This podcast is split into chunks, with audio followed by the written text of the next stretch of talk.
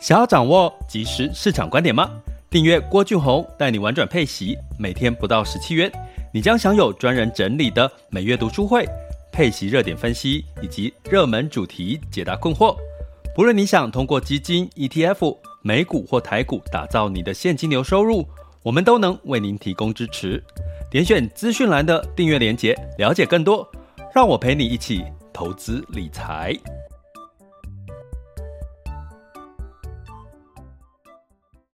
这里是完全配息笔记投资讲白话，一个从投资人角度带你一起掌握全球市场的脉动，分析配息标的、美股、台股、A 港股即时热点，陪伴你不再害怕市场涨跌的风险，一起稳健财富成长。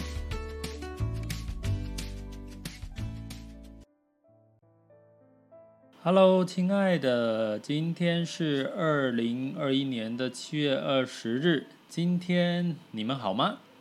啊，又来到我们这个郭俊宏带你玩转配息，陪你一起投资理财的时间喽。那中午呢，我们会大概用三十分钟的时间，跟各位轻松的聊一下目前的在投资市场上面的一些大小事哈。那呃，今天的主题呢，要跟各位来聊一下这个南非币哈。那南非币呢，其实近一年呢，大概贬了二十个 percent 哈。那这个二十 percent 呢，不只是包含兑换成美元，或者是对台币哈，都贬了二十个 percent。那是什么样的一个情况呢？我们今天就要来从南非的这个内情哈，就是呃这个国家内部的状况呢，来聊一下哈。那过去呢，为什么很多的台湾人呢会投资在南非币哈，或者是南非的这个配息基金呢？原因是呢，很诱惑人的时候，早在三年两三年前，这个南非币计价的配息基金，大概一一年的配息有十七个 percent，嗯，你没有听错哈，就。十七个 percent 哈，那你光存在南非币的定存呢，都有将近四个 percent 以上的这个定存的利率哈。所以早期呢，其实有很多的银行啊，或者是一些投资人呢，就会去买南非币哈，甚至做南非币计价的配息基金哈，甚至呢不惜怎么做呢？就是呃去借钱哈，什么借钱？你想想看。如果你的配息有到十七个 percent 的话，那你可能呢去借这个信贷啦，甚至借这个保单贷款、借房贷的利，这个利率大概都是在两三趴啦、三四趴哈。那其实这个这个就有一个套利的一个空间哈。大概在在三年前以前哈，有很多人会问我这个南非币的这个做法哈。其实我是持一个比较中立跟没有特别的看法去看这件事，因为我不知道，呃，三年后到底南非会变成什么样的一个状况哈。那反而呢，在经过了这段时间哈，再加上这个疫情，然后再加上 Delta 病毒的一个肆虐呢，呃，我觉得趁这个时候，我反而有一个比较明确的一个方向跟看法哈，对南非币。所以我觉得趁这个时候来聊聊这件事情，让大家呢，嗯，可以理解一下哈，它是个风险还是是个机会哈。那坦白讲，我是我要跟各位讲的，先做个结论，就是我觉得是个风险啊。哈，为什么？我们等下讲。那我其实，在下这个主题的时候，我其实有点被自己吓到哦，就，诶，我想说南非币近一年贬二十趴是是是没问题的了哈，啊，疫情升温大骚乱也是没有问题。我我我下一个标题说高配息的诱惑该 清醒了吗？我心想说哇，这个标题好像有点耸动哦，所以我就去问了一些朋友说，哎，我这个标题会不会太太 over 了哈？因为其实哈，你知道，当你在这个所谓的媒体哈，这个久了，你就会觉得你很怕这个标题会不会太偏颇或什么的。后来想一想，其实我还蛮感谢这个 podcast 哈，因为其实好像就真的在 podcast 你可以畅所欲言，把你真正心里面看到的观点跟想法呢，就很这个一五一十的跟各位做一个分享跟交流，所以我觉得其实我真的很喜欢用这样子的一个 podcast live 直播聊天的方式呢，跟各位好好的再交流一下。而其实其实我之前也有一点怕说，其实我也不知道会上台来跟我分享交流问问题的人会问哪一类的问题或说了些什么话吼。但是呢，有时候这也是一个很有趣的事情哦，会期待说，到底今天录完这一集之后呢，会听到谁来分享，或者是跟我留言跟交流哦。好，那照惯例呢，我们今天会分三个阶段，第一个阶段一样就是今天的主题在南非币身上。那第二个部分就是聊一聊全球市场盘势，轻松聊哈。那全球市场盘势应该大家都知道，昨天的美股哈大跌哈，跌了道琼跌了七百点，然后在今天的台股也将近跌了，好像一百多点哈，有没有快到两百点？我来看一下。那没关系，我们大家看了哈。那所以呢，基本上呢，这个美国跟的股市大部分，你大概看一下昨天的状况，你就会。知道今天台股的反应会是怎么样？哈，就是这有连相正相关的状况还蛮蛮明确的，所以我们来聊聊这个全球市场的状况。那第三个阶段再来跟各位分享交流，哈，就是你们可以也可以分享你们的想法啦，不见得是问问题，哈，也不见得我说的就一定你们都觉得一定要认同，好吗？好，那在一开始一样跟各位分享，就是说你可以点我的头像，或者在 Podcast 的这个文字叙述里面。找到如何三百六十五天就让我陪你一起投资理财的这个订阅方案吼，点下去就对了吼。那昨天有一位很好很很很有趣，就是长期有在听我们的这个 live 直播的朋友吼，他就说，哎，第第一次看到那个老师就是用那个打拳的，看起来看起来很凶。对，我昨天突然想到，我这我怎么没有问他说啊，看起来很凶吗？会吗？没有啊，你听我的声音就是很这个温文儒雅，对不对？所以基本上呢，其实我一直讲说运动这件事情跟投资这件事情有很多的一个关联性哦。那呃，以后有机会再跟各位多聊聊这个运动跟投资这件事情的一些一些一些比较轻松的话题哈。那讲到南非币哈，那目前的南非币呢，大概哈跟各位讲，大概是南非币兑换台币大概兑换一点九三的哈，也就是说。呃，一块钱的南非币大概叫兰特哈，他们叫兰特，大家可以换两块钱哈，你可以这样的概念，两块钱的这个新台币哈。那我们在讲说，那为为什么南非币呢？它基本上就是因为它的定存相对来讲，目前还是相对高的哈。那所以呢，很多人他会做这个套利哈，就是这个动作。所以呃，目前的像配息的基金呢，为什么它标榜这个南非币计价的可以有到十七个 percent？不过最近因为很多的股市涨，所以它它现在的配息率也差不差不多拉到十个 percent 哈，十几个 percent 上下哈。那所以它怎么套利呢？就是说，它你通常呢，你比如说你去把钱存到南非的定存，可能有四到五趴的这个定存利率。然后呢，他再把它借贷成这个美金出来，然后再用美金美金的这个去部位去做投资，所以他就增加了这个呃那个南非币的这个定存的利息，然后他把这个利利息再配给你哦，就是这样的一个配息的概念，所以它会增加了这个四个 percent 到五个 percent 左右的一个利利率的一个利差哈。那可是呢，为什么南非币哈一直这个利率升息，或者是它有这么条件的一直一直的，呃，给这么多的利率哈，呃，那是过去。为什么？大家如果知道之前有一个说法叫金砖五国哈，金砖五国里面其中一个就是南非哈。那所以早期在很好的时候，尤其大家印象金砖五国里面有所谓的中国、巴西、俄罗斯哈、南非哈。可是你现在回头看这些国家哈，基本上好像也都没有。真的变金砖了，金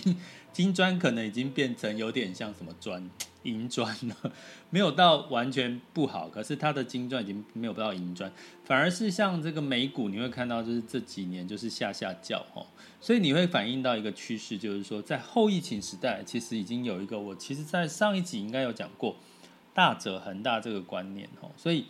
大者恒大呢，它就衍生了很多的事情，所以我说，其实你长期投资所谓的 FANG 哈，像这个 Apple 啦、脸书、这个微软、Amazon 啊，基本上你都可以期待这几年的获利都很不错，台积电之类的哈，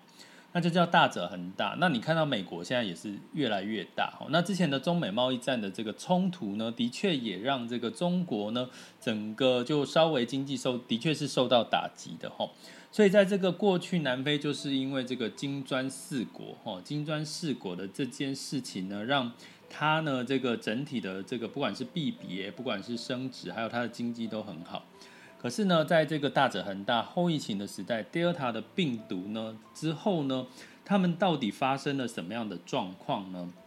其实，在金砖四国的时候，是南非在一九九九九年的副总统哦，后来就是变成了总统，叫祖马哈。他在二零零七年的时候，让南非治理南非，他是民选的一个总统哦，让南非呢跃升到金砖五国之一了哈，金砖五国。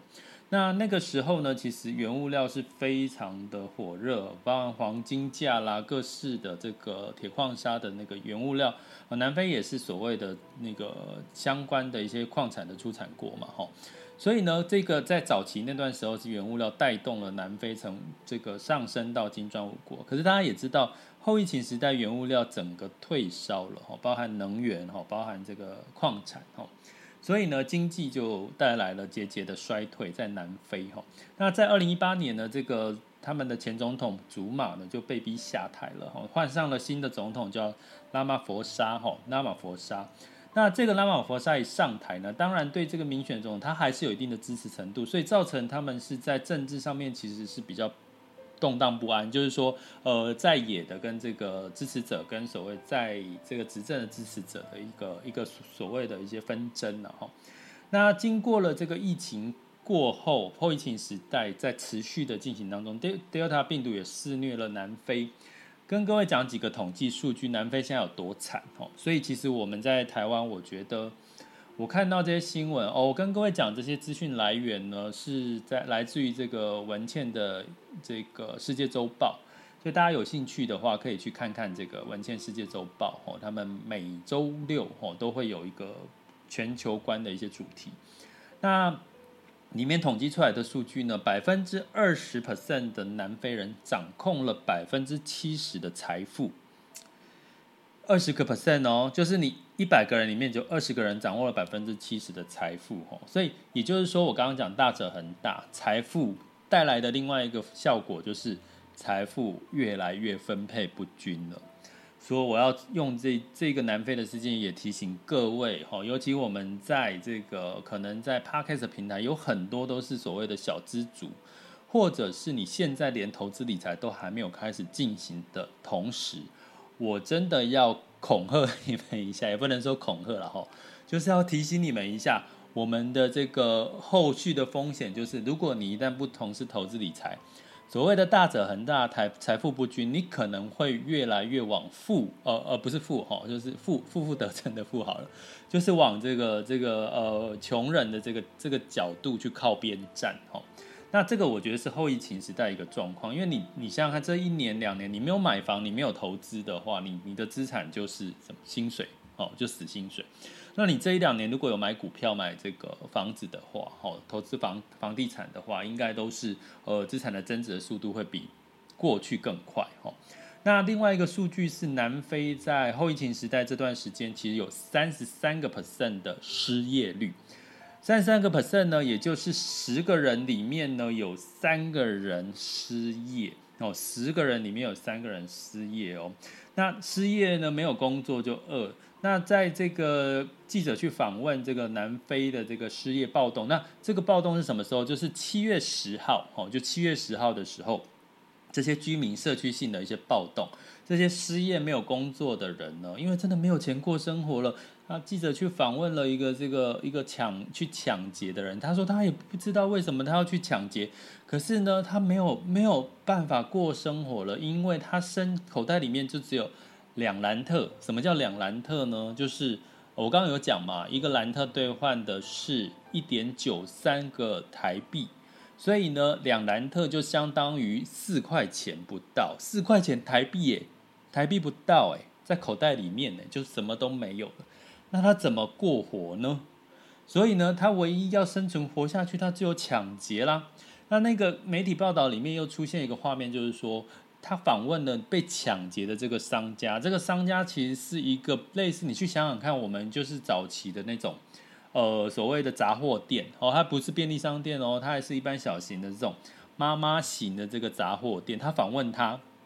被抢劫的状况，那他的话也让我印象深刻。他说。我已经在这个社区帮了这些居民这么十几二十年，我都在这边帮他们，我在这边卖东西、卖日常用品给他们便利性，而且我带来了很多的方便，为什么他们要抢劫我？哦，这个真的是我看到这个媒体的对话，他有兴趣可以去看这个呃文茜的世界周报哦，那很心酸的一段话，我看了其实是有感的哈。那所以呢，基本上。这样子的一个情况下，已经是变成居民之间在之彼此之间的暴动。所以我跟各位讲，我看到这些，我很感恩。这个在我们目前在台湾，尤其台湾人，大家都是非常的，呃，非常至少虽然我们很骂来骂去、吵来吵去啊，然后检举来检举去啊，那个但没有戴口罩，可是至少我们还是在一个大家还是可以生活的一个空间里面，还是不会有恐惧感的一个空间环境。那不止南非，包含像缅甸，包含像古巴，其实都已经因为后疫情时代影响到他们这个所谓的一般的中下阶级的一个生存权、生活权利。那怎么说呢？在南非呢，它一天的这个确诊，它的确诊人数是升到什么样的一个状况呢？它一天呢有两万的人确诊哦，那。根据统计呢，它其实六千万个人哈，它三十三趴的失业率，所以六千万个人里面有将近一千万个人是挨饿的。那过去六月前呢，其实南非有做一个补助方案哦，就是他每天会给三百五十元的南非兰特，三百五十元大家换算成台币是多少？就是七百扣哦，就给七百块的补助哦。那现在也补助到期喽，七月接下来补助到期啊，就没钱了。啊，这就是南非现在的状况哈，所以这个这个抗争现在还在进行当中，原因是经济穷，人民穷所带来的整体对现况、对这个主事者、对所有的状况的不满所带来的一个暴动哈。那我要跟各位讲的是，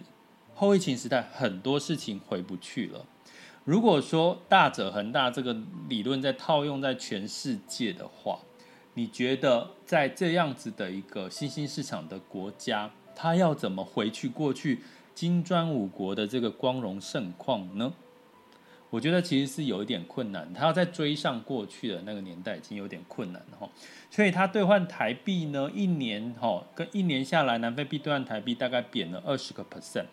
那这个兑换美元兑换成这个一年近一年呢，美元兑换啊南非币兑换美元，南呃美元兑换南非币呢也是差不多贬了二十五个 percent 哈，所以从这个角度来看，可能有些人就会说，诶，那现在是不是进场的时间点？哈，我跟各位讲，早在疫情前去年的四月的时候，我可能还会觉得。诶，好像客观的看待也也没有什么哈，好像南非币如果贬的时候，你长期来看，它会不会慢慢的市场增温啊？新兴市场越来越好啊，原物料题材越来越好。我在疫情前是这样的一个看法哈，可是你今天回头看，在后疫情时代。很多事情回不去，大者恒大，贫富不均到百分之二十的南非人只拥有百分之七十的财富，你觉得有可能会让这二十趴的南非人的财富吐出来给剩下的百分之八十的人吗？嗯，所以我说回不去的就是这个概念。那如果你想要去追哈，我们在想一件事情，你今天呢，如果你的财富是十万块、五十万甚至一百万。你想要去追，哈，去追所谓变成一千万，那个那个你要花十倍，哈，你要赚到十倍以上的这个获利，你觉得那个速度跟如果你今天拥有五百万、一千万的时候，你要再额外再赚到另外一个一千万，只要花一倍哦，哈，一百万赚到一千万，你要花十倍嘛，哦，获利十倍。可是你一千万一千万要赚到另外一个一千万呢，你只要花一倍的。获利就好了，所以呢，我要跟各位讲，如果你现在在听，我们现场有两千八百人，我知道其实很多人其实是都是听听看，然后听听看这个主题怎么样，其实 OK 的，哦，其实我也是，其实拼就是跟大家就是聊天，哦，就是希望给大家一些帮助。但是如果你到现在还是没有意识到投资理财这件事情，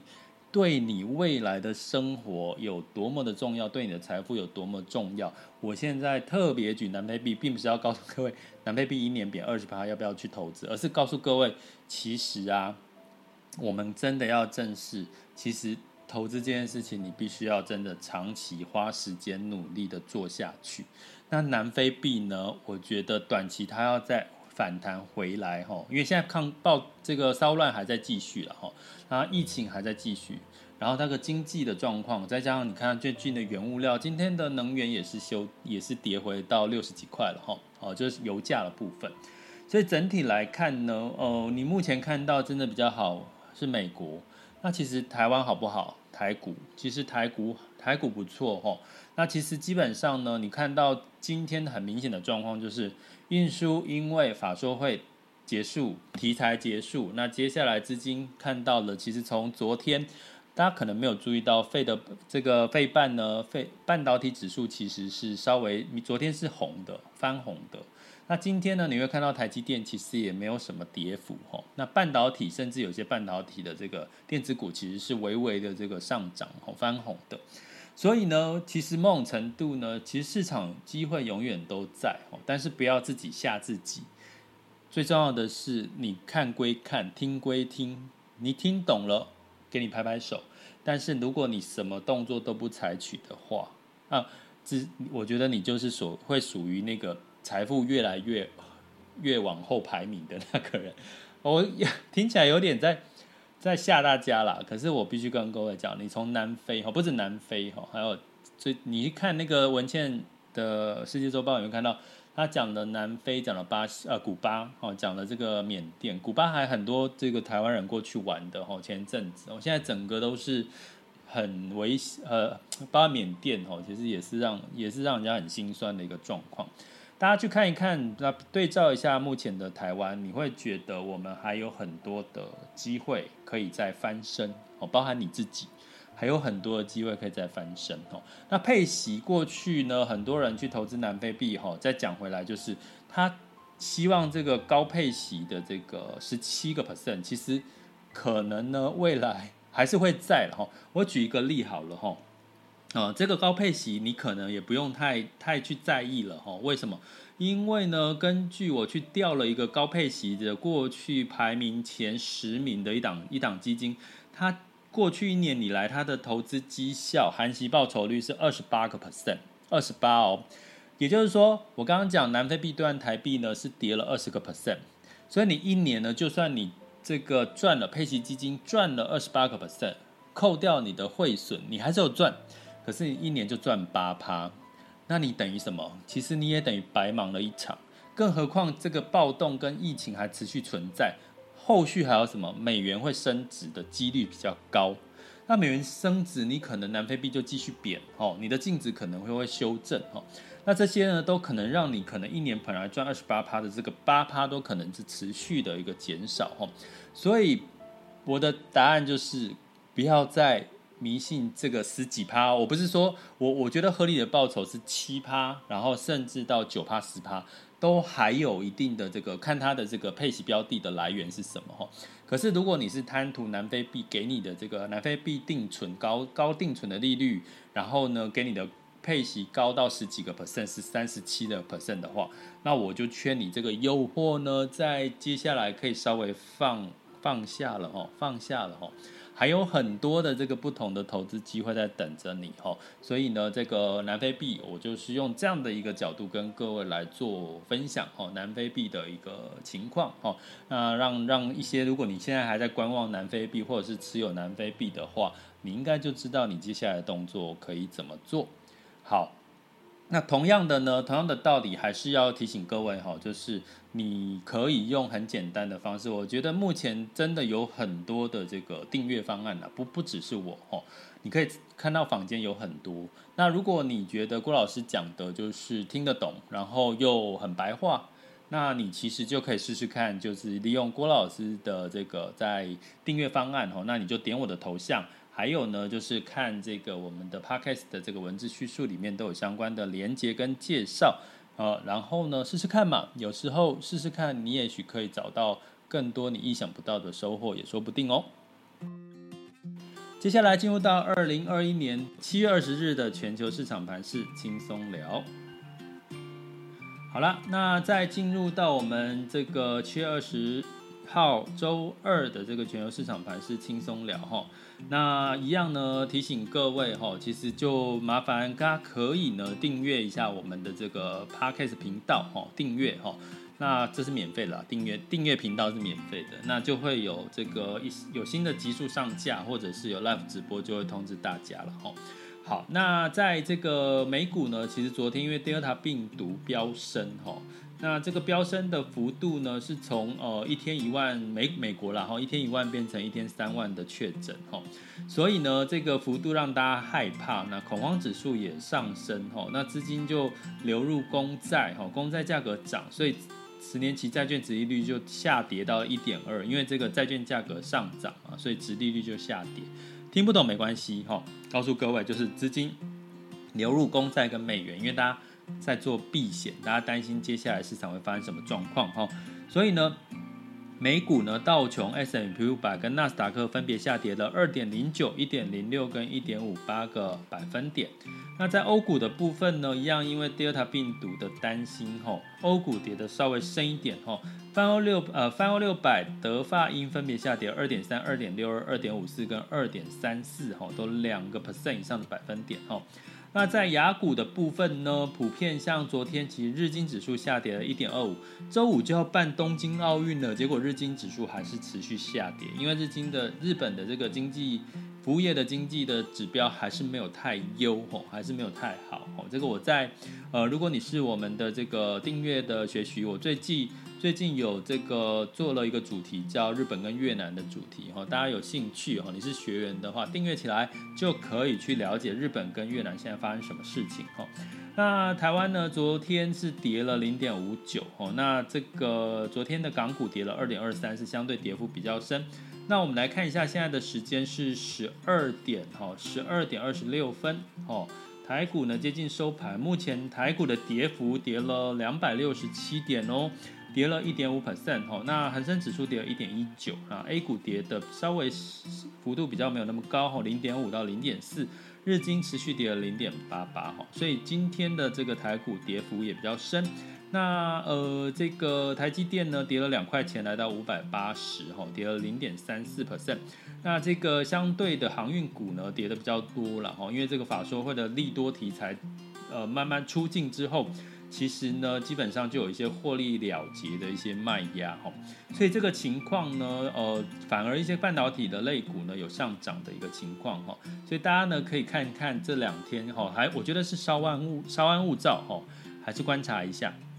因为呢，目前的美股的这个期货盘呢是收涨，呃，是在上涨的哈，期货盘还是在上涨的哈，所以还是要可以观望一下今天晚上的这个美股的一个情况哈。我觉得大家莫急莫慌。那比较值得留意的是能源股呢，布兰特原油下跌了六点八 percent，来到六十八点六二，这个跌幅就深了哈。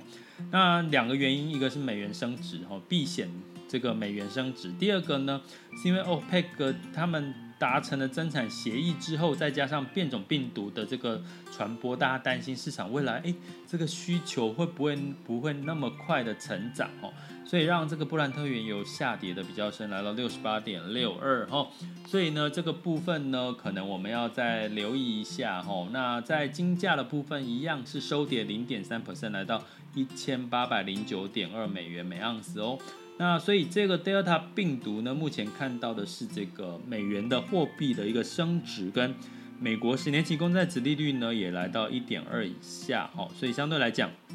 就是一个很明显的避险的氛围。美元指数来到九十二点八八，哦，美元兑台币是来到二十八点一一，外资也持续的流出了台股，哦，那相对来讲，美元兑人民币六点四八九三一样，哦，一样都是资金就是流到美元去了，哦。那这个情况呢，真的就是呃市场的一个避险的氛围哈。那有时候我们投资市场，我们因为大部分投资股市哈，大部分都是所谓的呃所谓的做多行情嘛。你投资股股市不是看空股市嘛？哦，你才会去投资对吧？一定是看多嘛。所以呢，基本上我们通常都是采取顺势而为的做法。那在这个情况，如果你有部分的获这个获利，你可以适度的获利了结哈，部分获利了结。那好处是等到如果修正的状况呢，如果开始呃有反弹，反而你可以一个逢低买进的一个机会，哦，这是可以提供给各位一个操作建议的一个参考哦。好了，那进入到我们的第三个阶段喽，时间来到十二点二十九分，那我们接下来就是大家分享交流的时间哈。那如果你有任何有关今天南非币的主题哦，或者是呃其他的哦，你可能想分享交流目前市场的一些状况的话，也都欢迎你哦，就是可以举手哦。现在时间就是可以大家举手哦，然后可以呃，我就会看到了，我就把你这个 Q 上台，然后你就可以发言了。好，那顺便跟各位，同时你们现在已经可以举手哈。那同时预告一下周三的部分呢？哦哦，好，周三的部分我会暂停，明天会暂停哦，因为我明天要跟野村有一个聊天的的录影哦。那到时候你们会看到这个我跟野村的一个聊天的一个录播。好，那我来接一下，Eason，嗨，Eason，老师好，嘿，你要在线上了？对啊，我我刚刚前面有听到老师讲我，嘿。有听到吗？有有有有有有有。那老老师，那个除了就是昨天美股之外，就是刚刚有看到那个，就是虚拟货币也大跌了，这是当中有什么特别的影响吗？呃，其实其实我本来一直想要把这个虚拟货币的主题拿出来讲，可是就是因为我觉得虚拟货币近期的状况，呃，其实简单来讲，在过去的虚拟货币都是这个资金行情堆出来的嘛。那有一部分的这个要买黄金避险的，跑去买数字货币。可是呢，因为现在资金开始面临到慢慢紧缩的一个状况，好，那这个紧缩的状况呢，其实当然，如果过去数字货币涨是因为所谓的呃所谓的资金宽松，那现在这个因素如果慢慢消失的话，我倒觉得它可能会呃利空多于利多了。那再加上过去的这个数字货币被炒，是那些像这个这个马斯克啊，就是这些这些所谓的在 Twitter 上面随便讲个话，然后就让这些这些货币就整个大涨。那这个其实是一个投机性的行为比较多。那现在已经开始钝化了，也就是说，你现在就算是马斯克讲什么，可能也 影响不太到太那个数字货币的一个上涨或下跌哈。所以我觉得再加上国家哈各个国家持续在管制哈管制这个数字货币，还有甚至连这个稳定币啊哦稳定币向来的稳定币也开始出现了一些状况贬值的状况。所谓稳定币就是说像 USDT 这种泰达币，它基本上呢它是跟美元挂钩，也就是说一比一哈几乎几乎是美元多少一比一。可是现在状况已经出现了好像有一些变化哦，也就是说你持有稳定币也不再稳定了。所以这种种的一个因素呢，让这个数字货币又出现，因为它没有过去的历史的状况可以参考，所以我觉得它短期会让一些投资人会有一些害怕跟担心的一个一个一个不敢进场啊，或者是赎回的一个状况。对，对，谢谢谢谢老师的分享，因为我也是对这方这块真的还蛮陌生的。你有投资吗？呃，没有没有没有没有。OK，因为我也是属于那个不敢的人。对，可是这个，因为我当初的看法也是，就是啊，Twitter 随便一直讲话，那然后就开始大跌大起，嗯，就没什么基本面稳定可以看。对，我不能每天守着他的 Twitter。对，没错，你说的没错。我觉得有点太，就是完全都是看一个人的脸色，我就就不是很敢投资。而且而且，我觉得比较大的原因是他的脸色还一下子。扮扮演黑脸，一下子扮演白脸，所以就会变成说他的方向没有没有很清楚，他是支持哪一件事的时候，就一下突然变白脸，一下变突然变黑脸，那反而就是一场，我觉得就是一个游戏了。嗯，对，就会变成。我一直没有进场，对，应该是他。对啊，对啊，而且其实里面的投机的投机的这个投资人是蛮多的啦。对，所以所以。对对，没错没错，所以呢，如果你是那种很闲很闲的钱呐、啊，就是真的像赌博一样啊，买一张乐透啊就丢进去，然后有赚就很开心，没赚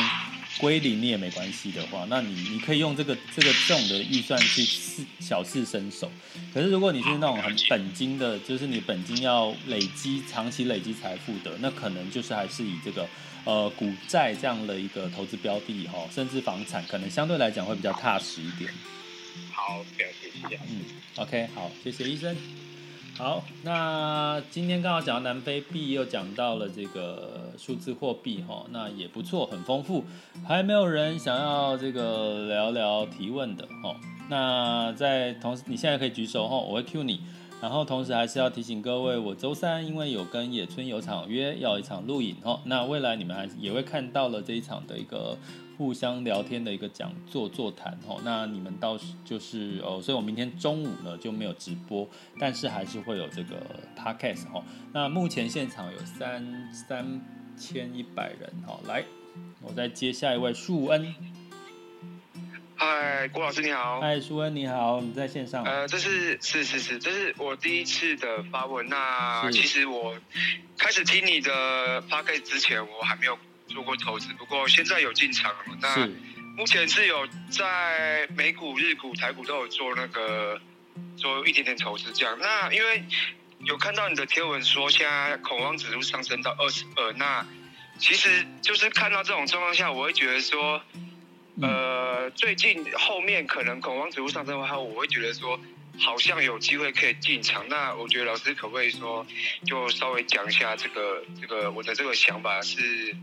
有没有在对，大概是这样子啦。因为我觉得说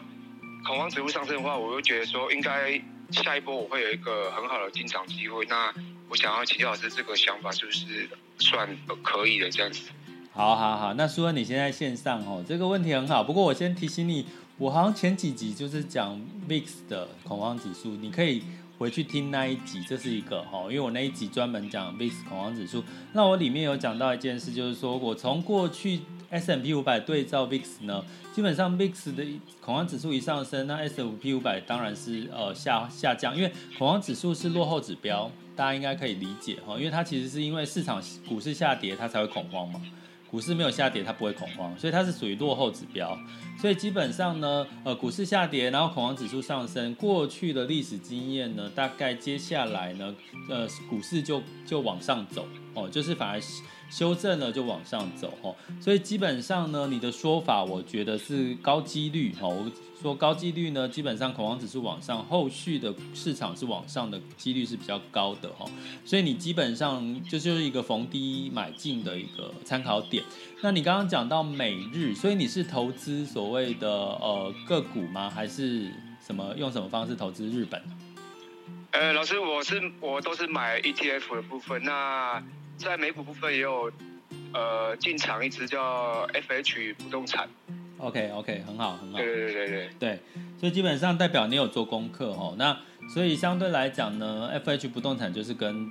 通膨有关系的概念嘛，哦，房这个 REITs 的部分。那相对来讲呢，我觉得你这个我只只是提醒你了哦，就是你应该目前还是有一些所谓的还未还没有进场的部位，所以你现在在观望，是不是要适度的因为修正就进场，对不对？